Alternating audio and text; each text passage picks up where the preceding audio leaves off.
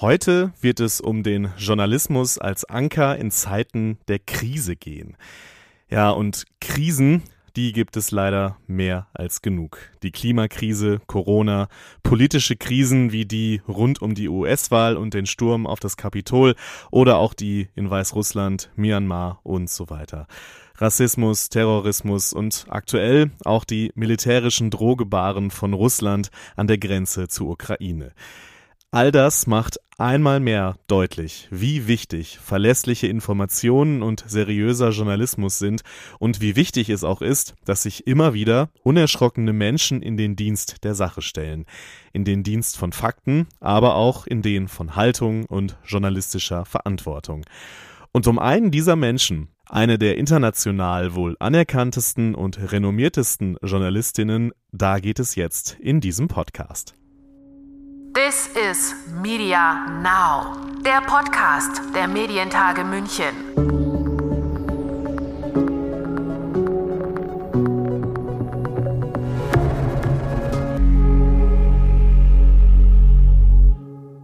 Mein Name ist Lukas Schöne und ich hoffe, dass ihr trotz der Umstände gerade einige erholsame Ostertage hattet.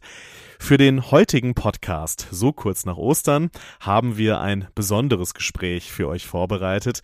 Bei den Medientagen München im Oktober war Christian Amanpour zu Gast. Sie ist wohl eine der Star-Reporterinnen bei CNN und für den Sender als Chief International Anchor im Einsatz.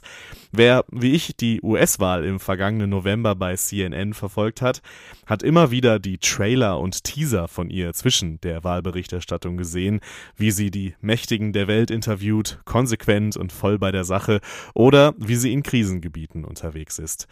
Falls man es bis dahin noch nicht wusste, wurde spätestens dabei klar, sie ist vielleicht das Aushängeschild von CNN.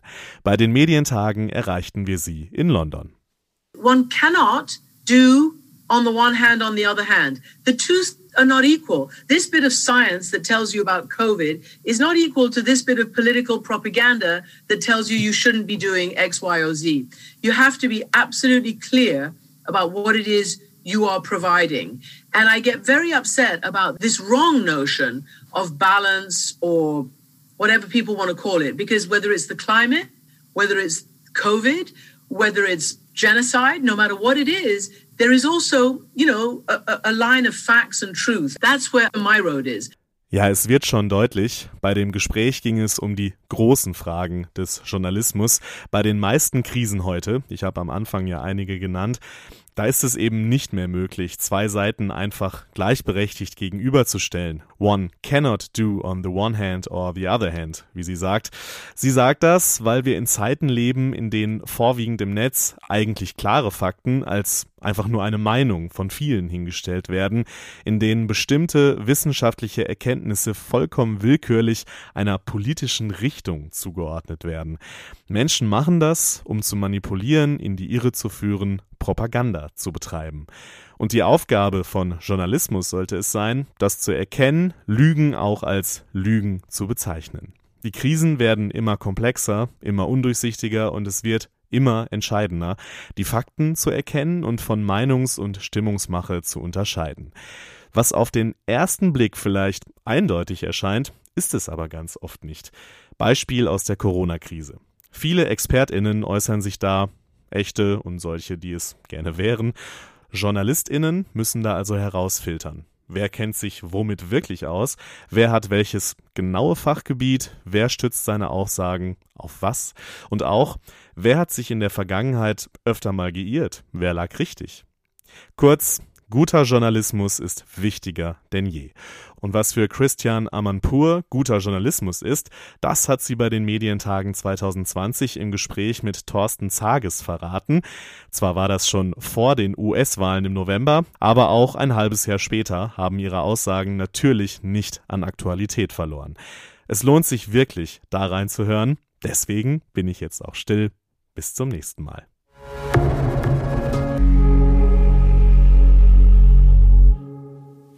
Hi, good afternoon. In terms of crisis, some traditional television rules still apply when we are insecure about what's happening outside. we immediately turn to our television sets and we especially turn to news television and anchors are the persons who play an important role. I'm very happy and lucky uh, to be talking to one of the most iconic television anchors and reporters today, Christiane Amanpour, who today is CNN's chief international anchor. She's, of course, one of the most iconic journalists, war reporters, and interviewers. Christiane is joining us from London, and I'm so glad you're taking the time. Hi, Christiane. Hi there, how are you? Good to be with you. Good to be with you too. First of all, I mean, you've interviewed so many people, so many world leaders, but also people who are uh, not necessarily the easiest uh, interviewees. Um, have you, in all these years, found something like the perfect first question to start an interview? Oh, my goodness. How could you ask me that? Uh, no, I haven't. Honestly, it just depends. And I'll tell you, it really depends also on the, on the scenario and on, on the location you know, if I'm doing an interview like I'm doing with you, which is what we call down the line and not in person, it's different. You know, you'd probably go straight to the heart of the matter, straight to the subject. If I'm doing an interview maybe with somebody who's sitting right across from me, um, again, it's a different um, body language, a different sense of connection. And then, of course, there's different kind of interviews. There's the hard news political, there's the hard news, uh, you know, action, break breaking news, whatever's happening. And then there's the cultural. So each one um, requires a, a different set. You know, I always try to take a quick pulse of the person who I'm going to be speaking to, just to see, you know, how they're going to be and what their state of mind and body language is in. But that, you know, sometimes takes only a few seconds before I get to start.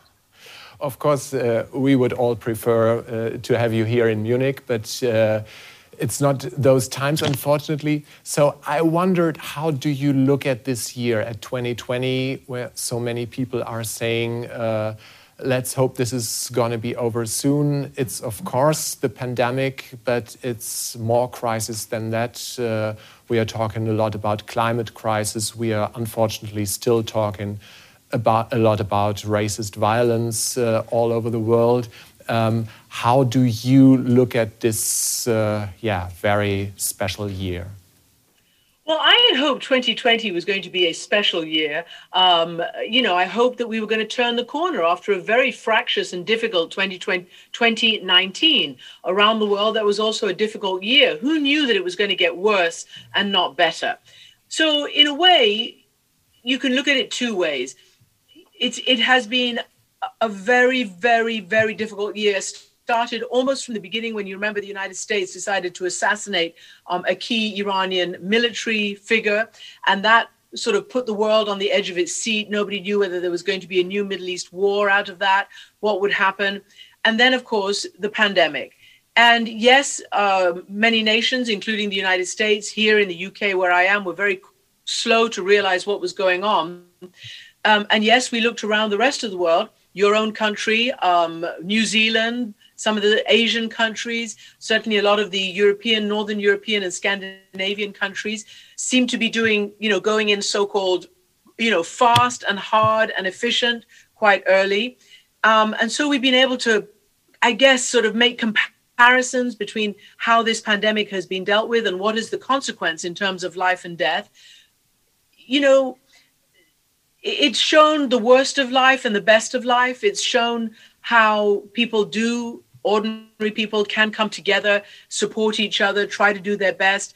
How, in, you know, enough, enough encouraging ways governments have been able to really do the right thing. But then there's the discouraging. They're the governments who've refused until too late to do the right thing and then continue to do very muddled um, policy on, on COVID, very, very muddled indeed, um, which is what we're facing here in the UK right now. And it's been going on like that in the United States since the beginning. You've seen even individuals who have sort of fought each other over how best to respond. I mean, the classic uh, example is over masks. And it's very hard to understand that our world has come to this, whereby something like a health crisis has been turned into a political Another political football. And that's very discouraging. We've seen the, the rise of white supremacy, of course, in the United States, also in your country. It's very alarming to read about how some of these white supremacists have gained rather too uh, heavier foothold um, in your country. We've seen the rise of these conspiracy theories, QAnon, and it's weird that it's erupted in your country as well. It would seem counterintuitive that something like QAnon would uh, would uh, which is a cult um, conspiracy theory, U.S. based mostly, um, could find you know a foothold in a country as rational as Germany. So you know this has been a, a, a hard year and we're not over yet. And of course, what have we got next week? One of the most important elections of our of our time, not just for the United States, but for how it will uh, impact the rest of the world. Um, I'll come back to that QAnon question in, in a minute. But first, I mean, as a reporter, um, you've of course had uh, a lot of firsthand experience of war, of violence, of suffering. Um, does that put anything in, in perspective, what you're seeing right now? Does that make you, I don't know if um, uh, relaxed is the right word in that context, but does that give you an optimism that in the end it's going to be all right or at least better? Or does that make you rather a pessimist? Well, you know, it, it, it, personally, I mean, just personally, the idea of dealing with lockdown and curfews and and and you know the sacrifices you have to make as a collective for the greater good. I feel that all the war coverage I've I've done and having to live in war zones, most notably in Sarajevo during the four years of that war, when we were under lockdown and curfew for many hours of the day, when it wasn't a virus, but it was shelling and sniping that attacked civilians and journalists, as well as those on the front lines. Um, I thought that was certainly good training for, for what we're going through right now. It's different though to a war. This is not a war, and some some leaders are trying to, or it's not a traditional war. You know, you can't brazen it out just by sounding tough.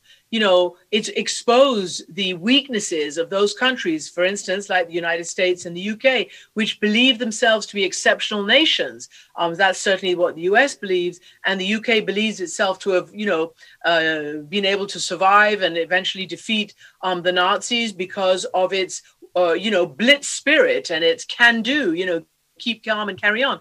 And, and I think some of those lessons from the past are misplaced. You know, this is something that you can get by by being breathed on. It's aerosolized, it's a virus, and we have to be careful.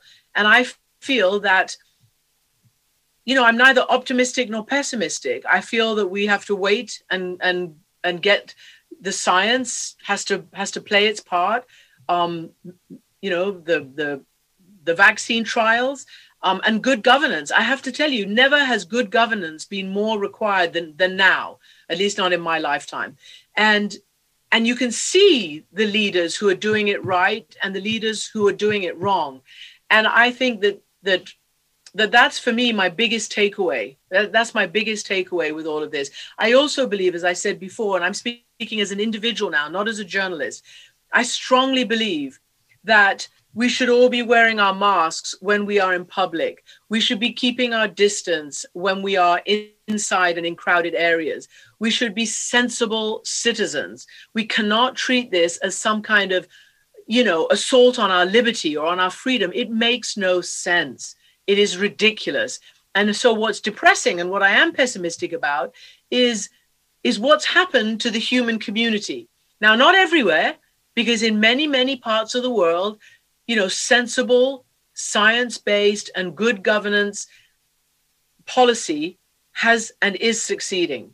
Of course we're in the middle of a second wave now um, but of course much more is known about the virus and about how it affects people and about you know the state of you know, each country's healthcare system and, and what's required. But I, I feel that you know the, the the notion that we can't all pull together and be sensible is a little bit uh, depressing. You are an anchor, of course, whom many millions of viewers globally trust and expect some sort of guidance, especially in terms of crisis. Um, how do you balance this, uh, uh, the realm between journalistic responsibility on the one hand, but also something I would call emotional reassurance, if you will, on the other hand? Is that something that you want to provide too? Oh yeah, for sure. I would call it a, a mix of IQ and EQ, mm-hmm, mm-hmm. you know, intelligence quotient and emotional quotient. Um, and I don't think the two are in conflict at all. I don't think being a journalist and a person are in conflict at all. And you're right. I've spent my entire adult life um, in conflict, or at least my professional adult life, um, reporting on conflict, which is both, you know, war and also religious and ethnic conflict, all sorts of, of societal conflicts that I've covered throughout my throughout my career. And I, I do believe that the bottom line is trust. The bottom line is as as as people and voters must trust their governments and their scientists and their medical professionals. Um, viewers and you know users and you know readers and listeners have to be able to trust um, you know the pe- people who they they switch on to try to get information from. So I I believe that you know you have I for myself try to give a intelligent, accurate, science based, fact based, community based view of, of reality. You know, this isn't a reality show, this is reality. And I think that um, it's not hard to do that if you have actually spent your whole career doing that. And I absolutely resist and desist from being political, about it and also most importantly and i don't know whether you have you know young audience members and maybe would be journalists and the and the rest eh, listening but one cannot do on the one hand on the other hand the two are not equal this bit of science that tells you about covid is not equal to this bit of political propaganda that tells you you shouldn't be doing x y or z you have to be absolutely clear about what it is you are providing. And I get very upset about this notion of this wrong notion of balance or whatever people want to call it, because whether it's the climate, whether it's COVID, whether it's genocide, no matter what it is, there is also, you know, a, a line of facts and truth. And you that's where I've that's where my road is, in the in the road of facts and truth. When, when I said before, um, many millions of people uh, trust in you. Um, that was, of course, well, an assumption. I'm still pretty sure in your case, of course, but in general, do you think that the institution of a trusted TV anchor is still powerful enough in this day and age um, to, in the end, be stronger than fake news or conspiracy theories? Well, I'm not sure. And that's what's also very depressing. Um, if you look at the Edelman Trust Barometer, which comes out annually, and I haven't got the figures in front of me, but you can find out, you know, what is the level of people's trust in the news and in their, you know, traditional, um, as you say, anchors and and and journalists and, and news organizations. This is one thing I would say. Like every brand, and I'm sorry to use that word and that term, uh, news is also has become a brand and a commodity. Therefore, even though it's one of the most important because it's about information and information is power and influence you have to look for the brand that you know the brand that you trust and the, the brand that has the track record of accuracy and of excellence and of basic you know honesty and longevity. And there are many many many around. So that's what my challenge to viewers and listeners and and and, and you know internet users and all the rest of it and readers don't wimp out. Don't say, oh, I don't know what to believe and I don't know where the truth is, because you can, and it's your responsibility. And you go to whatever trusted brand you know and that has been there for decades and decades and has proved itself. In my case, it's CNN. Here in the UK, it's pretty much the BBC. Um, it's the New York Times. Um, you know, of course, in your country, you have a, a whole load of excellent uh, media outlets, uh, many of whom I've you know I've engaged with, many uh, of whose representatives I've I've um, been colleagues with in the field, and I think every single country, certainly the democracies, have uh, which believe in a free and independent press, has the information that's required or go on the in this case the johns hopkins website or to the cdc or to the imperial college or to you know your medical institutions and the roche institution and others. You know you can find the facts. And i think we now have to be individuals have to be responsible and not not just look at social media and get drawn down you know rabbit holes of of fake news but, but he- Donald Trump did not invent fake news. This is just nonsense. Fake news has been around for a long, long time. In the past, it used to be called propaganda, and as you know, every it's it's a it's a it's a tried and tested staple of, in many cases, you know, governments which want to put their view across. Usually, usually non-democratic governments, but nonetheless, um, it is. What Trump says when he says fake news is, "I don't like what you're saying about me." It doesn't align with my view of myself and nor my view of politics. Um, maybe um, there I could bring in a question from our viewers um, because one of the questions is why is it so hard to call Trump a liar? Uh, why are a lot of media and journalists always so quote unquote friendly um, and talk about misinformation instead of calling it obvious lies? Do you have an answer? Uh, it's that? a good question. I think some um, are reluctant to use that word, but not others. There are a lot of journalists and a lot of media organizations that call out lies and falsehoods and factual untruths and disinformation and misinformation. Um, but I don't think anymore people are afraid of using the word lie. Look, it's a hard word to use, I'll tell you. It is a hard thing for a journalist to say the president is a liar I mean, you don't expect to have to say that.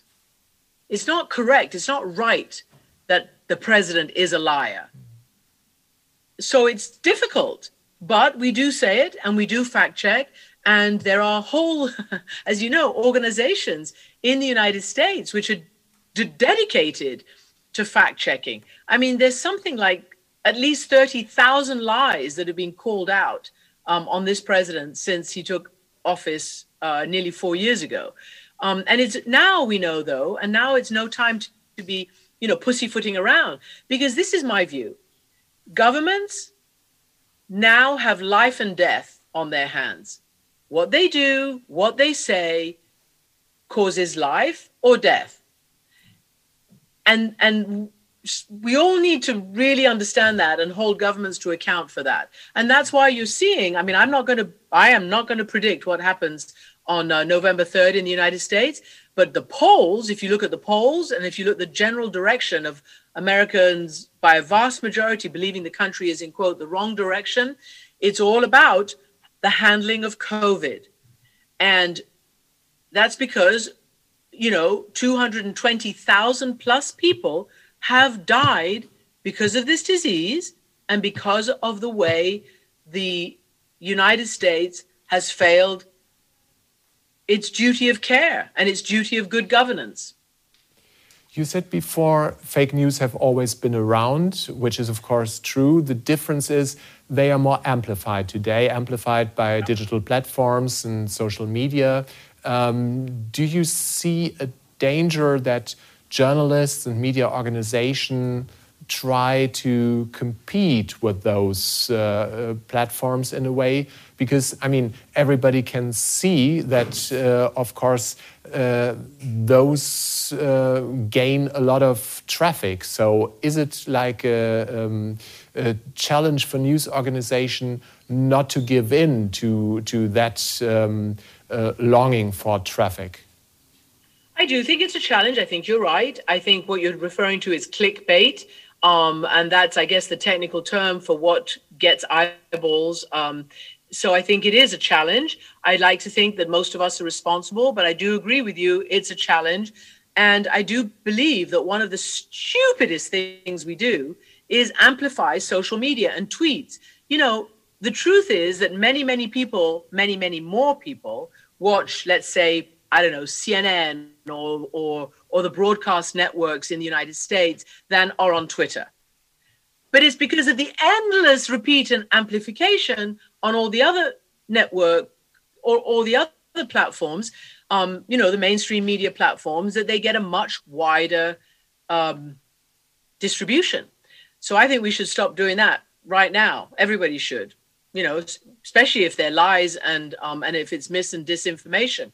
Um, yeah, and even now, you know, you go, you you you watch the news right now. Even now in the United States, probably here in England as well, they will challenge scientists using talking points that are, you know, from the anti-science, anti-medical, populist wing of life. And we've seen how that happened, you know, during climate and why the world is so late and why we're in such a desperate existential moment right now. Because for the last, you know, 50 years or more, journalists, as well as everybody else, have fallen into this ridiculous trap of believing that there was an equal scientific um, reality when it comes to the climate. You know, it's we have a lot also to be responsible for and to be careful about. So you referred to QAnon earlier on. Let's take that as, as an example, maybe. How, according to you, should journalists deal with it? How do you do it yourself? Do you refer to them on your programs? And, and if so, um, how do you do it? Well, to be honest, um, I haven't yet. Um, I've, I've thought about doing a segment on it and I've struggled with what's the most responsible way to do it. And it just hasn't yet come up. So I haven't yet done it. However, I, I also don't know how big a group it is. And I'm actually surprised to see it gaining track over overseas and in your country particularly. Um, and I think that, you know, again, again, it's quite difficult because, as you say, if you amplify these things, I just think you need to do warnings, good housekeeping warnings. This group are a deranged cult. You know, read at your peril. If you want to go down the rabbit hole, you'll find madness at the end of the tunnel. Um, the problem, of course, in the United States is, and this is a problem, I believe that it's mostly amplified and mostly uh, enabled when the top leaders take it on. So in the US, Donald Trump has talked about QAnon and has been very, very, um, as he normally is. Well, I don't know, but I've heard, and they certainly say nice things about me, and they're against pedophilia. What? You know, all this muddle that somehow um, makes people think that there's something there that should be looked at. So I, I again, I believe that in many, many instances, leadership comes from the very top and influence uh, comes from the very top. So when you have the people at the very top talking about this stuff, it's a lot more difficult. And I think there's at least one or two um, in the US, uh, at least uh, people who are trying to run for office who believe in this nonsense. And would you um, have one of the representatives uh, of, of such a cult on your show? Would you try to confront them? I, again, I think it's a very, very, um, it's a question that I have not yet fully answered for myself. I, I don't know. And I tell you what I think, though. I think that in this kind of environment where I can't sit in the same room as them, and when it's just down the line, it's much more difficult. And I think it's it may be reckless to do so. I think you would have to have maybe, you know, possibly a panel or something, somebody who can absolutely say, well, this guy or this woman says this, but here are the facts and the reality about about that. Um, you know, it goes back. It, you know, yeah, it, it, it's it's rather difficult to to deal with, and I think that um, you know I have to think more about it. So far, I haven't done it, and so far it has not reached a critical mass. I don't think in your country as uh, either. Um, so I'm worried also about overhyping something that might benefit from being overhyped. Yeah. Yeah, no, I guess here in Germany it's uh, still pretty small, uh, of course, much smaller than in the US, but it is there and, and uh, well, it would be. Yeah, yeah. I mean, uh, uh, you raised that question before. Do, do you have any explanation why uh, it gains traction and momentum in a country like Germany? No, I don't.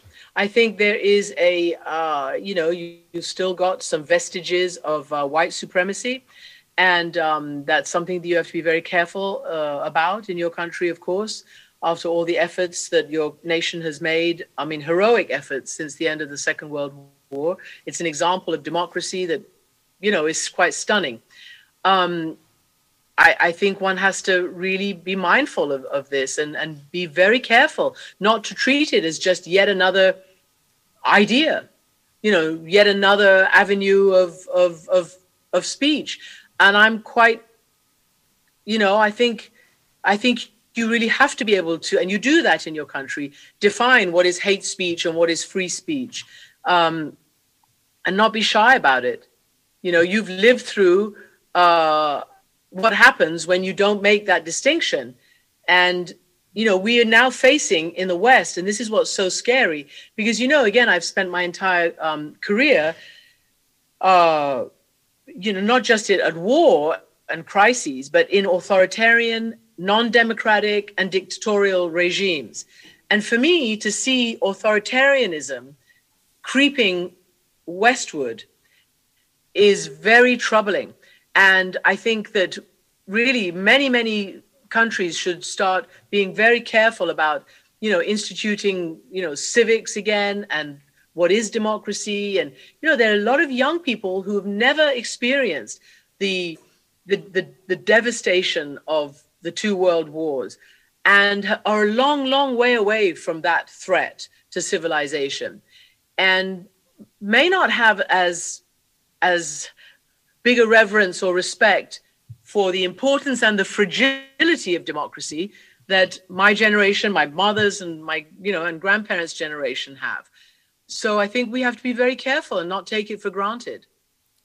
I think we should take that uh, as a clear warning and uh, appreciate that very much. We also appreciate very much uh, your taking time, Christiane, and, and doing this. Uh, it's been a fascinating con uh, conversation. Thank you so much again. And of course, uh, please stay safe.